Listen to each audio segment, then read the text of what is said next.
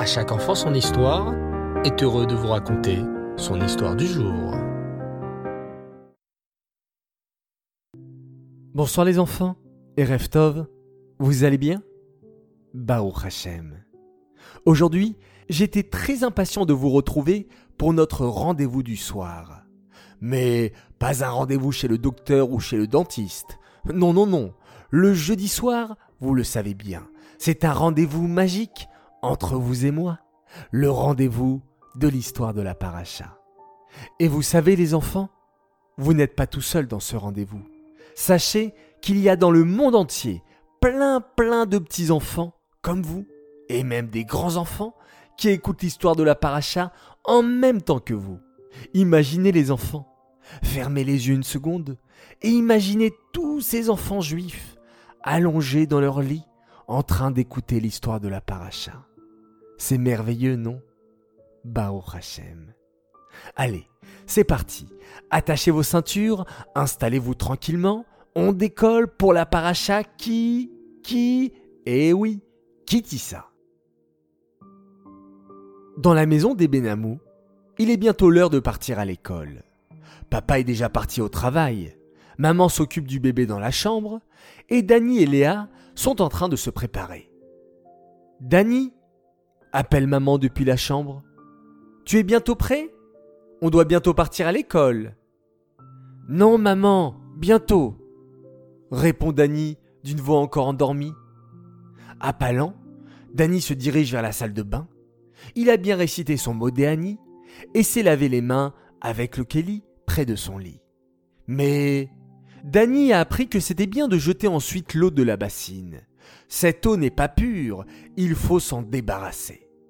Dany se dirige donc vers la salle de bain pour jeter l'eau de sa bassine. Mais la salle de bain est fermée.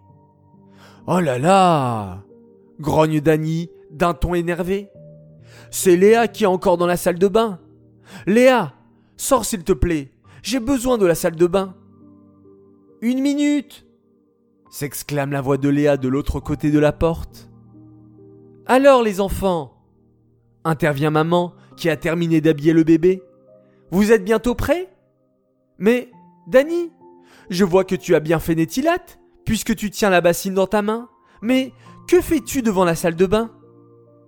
Eh ben, j'attends que Léa sorte, ronchonne Dany. Ça fait une heure qu'elle est dans la salle de bain, et je ne peux pas rentrer. Je suis sûr qu'elle est encore en train de se regarder dans la glace, murmure Dany. À ce moment, Léa sort tout habillée. Eh bien oui, Dany, je me regarde dans la glace pour m'habiller. Qu'est-ce que ça fait? C'est nul les glaces, s'exclame Dany. C'est nul et ça sert à rien. Vous les filles, vous passez des heures à vous regarder devant un miroir pour voir si votre robe est jolie, si vos cheveux sont bien attachés, et gna gna gna, gna gna gna. Maman sourit en entendant les paroles de Dany. Ah bon? Tu trouves que ça ne sert à rien les miroirs, mon Dany Moi, je trouve au contraire que c'est très utile. Regarde, ta sœur a mis une jolie robe aujourd'hui. Mais si elle ne s'était pas regardée dans la glace, elle aurait pu la mettre à l'envers. Hum, grogne Dany. Et aussi, ajoute maman, des fois, on n'arrive pas à voir si notre jupe est sniout. Est-ce qu'elle est assez longue? Alors, on se regarde dans le miroir et on voit si nos vêtements sont sniout. Ou on regarde s'il n'y a pas une tache sur notre pull, ajoute Léa. Une fois, j'avais une tache de chocolat. Et heureusement que je me suis vu dans la glace avant de partir. Je me suis vite changé. Même toi, Danny, poursuit Léa, tu peux te regarder dans la glace pour voir si tu n'as pas oublié ta kippa et tes tzitzit. Hmm. Pour ça, il faudrait déjà que tu me laisses me regarder dans la glace. Mais tu es dans la salle de bain tous les matins pendant au moins une heure, conclut Danny en souriant. Toi, je suis sûr que tu ne pourrais jamais te séparer de ton miroir. On dirait que c'est comme de l'argent pour toi. Rigole Danny. N'exagérons rien. Ce n'est pas précieux comme de l'argent, sourit maman. N'empêche que les miroirs ont servi pour construire le Mishkan. Ah bon? S'exclament les deux enfants en chœur. Mais je croyais que pour construire le Mishkan, il fallait de l'or, de l'argent, des bijoux, des choses précieuses, quoi. S'étonne Dani. Pourquoi avait-on besoin de miroirs pour le Mishkan, maman? Ah, c'est une très bonne question. Sourit maman. Sache, mon petit Dani, quand les femmes juives ont apporté leur miroir pour le Mishkan, et toi, ma petite Léa, je suis sûr que tu aurais fait partie de ces femmes juives. Oh oui, approuve Léa. C'est sûr que j'aurais offert mon miroir avec plaisir pour le Mishkan. Eh bien, poursuit maman, lorsque Moshe Rabbeinu a vu tous ces miroirs que les femmes juives lui apportaient, il s'est posé la même question que toi, Dani. Mais qu'est-ce que je vais faire avec tous ces miroirs? Et Hachem lui a dit, Moshe, ces miroirs sont très très importants pour moi. Ils vont servir à construire le Kior. Ah oui, le Kior se souvient soudain Léa. Le Kior, c'était le bassin. Il y avait de l'eau dans le Kior. Et tous les matins, les Kohanim devaient se laver les mains et les pieds au Kior avant de travailler au Mishkan. Oui, poursuit Dani. Et c'est pour ça qu'on fait Netilat le matin Pour faire comme le Kohen qui se lavait les mains avec le Kior Bravo mes enfants Vous avez tout compris Sourit maman. Grand jeu concours les enfants. Envoyez-nous une photo de votre bassine et de votre Kelly à côté de votre lit, si possible. Atzlacharaba, bonne chance à tous et à toutes. Et concernant notre concours de la semaine dernière, où il fallait toquer à la porte, vous avez été nombreux à me faire parvenir vos jolies vidéos.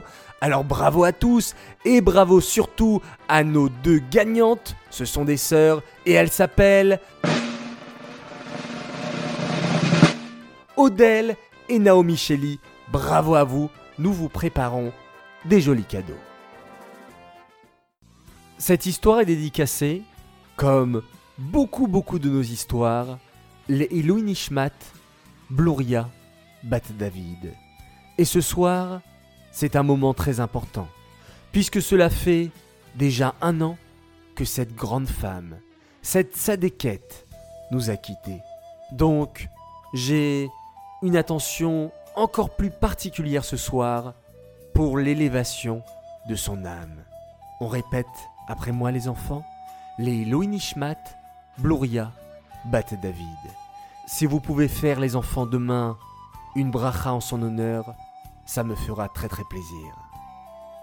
Cette histoire est aussi dédicacée pour plusieurs grands Mazaltov. Alors tout d'abord, un joyeux anniversaire à un garçon fantastique, il s'appelle Avi Alatal, il fête ses 8 ans, que tu sois toujours dans la Torah, que tu nous rends toujours fiers, comme tu le fais jusqu'à présent, de la part de papa, maman, Lior et Edel, qui t'aiment très très fort et qui sont très fiers de toi. Un immense Mazaltov également, un garçon extraordinaire. Il s'appelle Shmuel Menachem Mendel, plus connu sous le prénom de Shmuli. Alors Mazaltov à Shmuli Barouk de Bay Harbor en Floride pour tes 11 ans. Un grand Mazaltov pour ton anniversaire et un immense Mazaltov pour avoir été sélectionné comme finaliste pour le Ridon du Sefer à New York. Bravo à toi, tu es un champion. Un très grand Mazel Tov aussi, un garçon exceptionnel, il s'appelle Alexander Attal, surnommé tout simplement Alex. Alors Mazel Tov Alex pour tes 6 ans, de ton papa, ta maman, tes frères et sœurs, ainsi que de ton tonton qui t'aime énormément. Et enfin, un très très grand Mazal Tov pour deux princesses qui s'appellent Edel et Chaya Elbaz, qui m'ont fait parvenir une nouvelle extraordinaire pour la naissance de leur petit frère hier. Un très très grand Mazal Tov, je suis très très content pour vous. Voilà, chers enfants, je vous souhaite à tous une excellente nuit. Faites de beaux rêves, on se retrouve demain matin pour le Dvar Torah de la Paracha, et on se quitte, comme d'habitude, avec cette merveilleuse phrase Shema Israël, Hachem Elokenu, Hachem Echad. Laila Tov.